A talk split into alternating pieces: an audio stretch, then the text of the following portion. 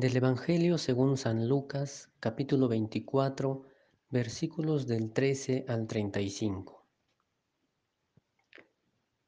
Aquel mismo día iban dos de ellos a un pueblo llamado Emaús, que dista sesenta estadios de Jerusalén, y conversaban entre sí sobre todo lo que había pasado. Mientras conversaban y discutían, el mismo Jesús se acercó a ellos y caminó a su lado, pero sus ojos estaban como incapacitados para reconocerle. Él les dijo, ¿De qué discuten por el camino? Ellos se pararon con aire entristecido.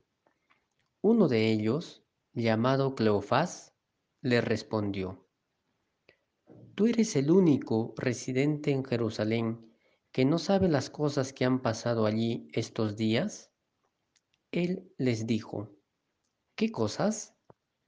Ellos le dijeron, lo de Jesús el Nazareno, que fue un profeta poderoso en obras y palabras delante de Dios y de todo el pueblo, como nuestros sumos sacerdotes y magistrados le condenaron a muerte y le crucificaron. Nosotros esperábamos que sería Él el que iba a librar a Israel, pero con todas estas cosas, llevamos ya tres días desde que esto pasó. El caso es que algunas mujeres de las nuestras nos han sobresaltado, porque fueron de madrugada al sepulcro y al no hallar su cuerpo, vinieron diciendo que incluso habían visto una aparición de ángeles que decían que él vivía. Fueron también algunos de los nuestros al sepulcro y lo hallaron como las mujeres habían dicho, pero a él no le vieron. Él les dijo, Oh insensatos y tardos de corazón, para creer lo que dijeron los profetas. ¿No era necesario que el Cristo padeciera eso para entrar así en su gloria? Y empezando por Moisés y continuando por todos los profetas, les explicó lo que había sobre él en todas las escrituras. Al acercarse al pueblo a donde iban, él hizo ademán de seguir adelante, pero ellos le rogaron insistentemente, Quédate con nosotros, porque atardece y el día ya ha declinado. Entró pues y se quedó con ellos. Sentado a la mesa con ellos, tomó el pan, pronunció la bendición, lo partió y se los iba dando. Entonces se les abrieron los ojos y le reconocieron, pero él desapareció de su vista. Se dijeron uno al otro, ¿no estaba ardiendo nuestro corazón dentro de nosotros cuando nos hablaba en el camino y nos explicaba las escrituras? Y levantándose al momento, se volvieron a Jerusalén y encontraron reunidos a los once y a los que estaban con ellos, que decían, es verdad, el Señor ha resucitado y se ha aparecido a Simón. Ellos, por su parte, contaron lo que había pasado en el camino y cómo lo habían reconocido al partir el pan. El Evangelio nos habla sobre dos discípulos que van discutiendo por el camino. Se lamentaban de lo ocurrido en Jerusalén. Están tristes y desilusionados.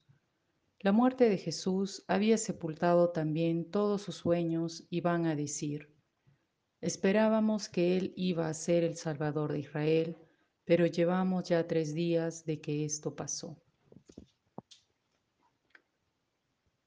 El Evangelio nos muestra que Jesús mismo se acercó a ellos y caminó a su lado.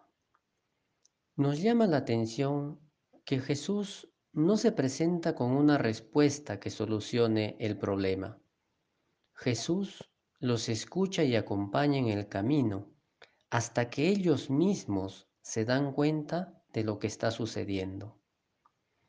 En estos tiempos difíciles de aislamiento y más allá de nuestra preocupación y a veces angustia por la pandemia que avanza, tengamos la certeza que Jesús nos acompaña, pero espera también que hagamos un camino interior para poder reconocerle claramente. Nos llama la atención también lo que los discípulos de Maús le dicen a Jesús.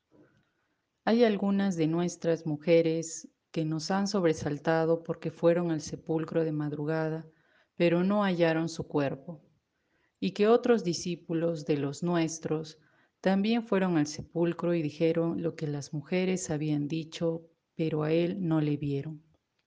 Entendemos que estos dos discípulos no creyeron que Jesús había resucitado, a pesar de que las mujeres y los hombres que lo decían no eran extraños, sino de su propia comunidad. Hoy estamos como esos discípulos, caminando sin ninguna seguridad de lo que va a pasar, desilusionados porque teníamos puestas nuestras esperanzas quizás en otras cosas, tristes y desesperados por la situación actual que nos ha tocado vivir, que no nos permite ver a Jesús que está en medio de nosotros. Sin embargo, poco a poco y andando por el camino, nos vamos dando cuenta de tantas cosas que antes no podíamos ver, como por ejemplo, tener presente a los demás, confiar en el otro y hasta ponernos en sus manos, valorar el trabajo de todos los que conformamos esta sociedad, cuidar de nuestros seres queridos, etc. Pero también nos damos cuenta de la importancia de tener un medio ambiente libre de contaminación. Nuestro planeta se está renovando, el aire está más puro. Creemos que todos sus habitantes también nos estamos renovando interiormente. Empezamos a hacernos preguntas de fondo, al igual que los discípulos de Maús.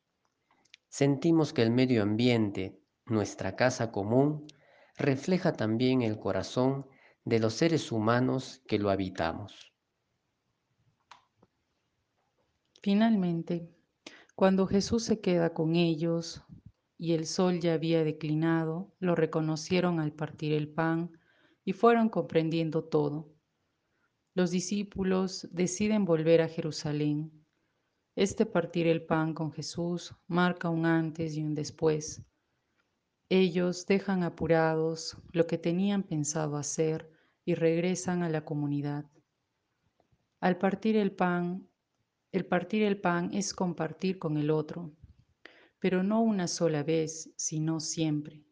Estar atento al otro, dar de mí, estar presente, es ahí donde siempre encontraremos a Jesús y donde siempre arderá nuestro corazón también. Recordaba la promesa que Jesús les hace a sus discípulos, yo estaré con ustedes todos los días hasta el fin del mundo. Estará en medio de la comunidad. Entonces, no busquemos afuera o en el cielo. Jesús nos está devolviendo a los nuestros. Busquemos en el hermano, en el, rostro de Cristo. Seamos solidarios, empáticos, nos toca construir otra forma de vivir, pero juntos. Que ese partir el pan sea compartir y entregar la vida.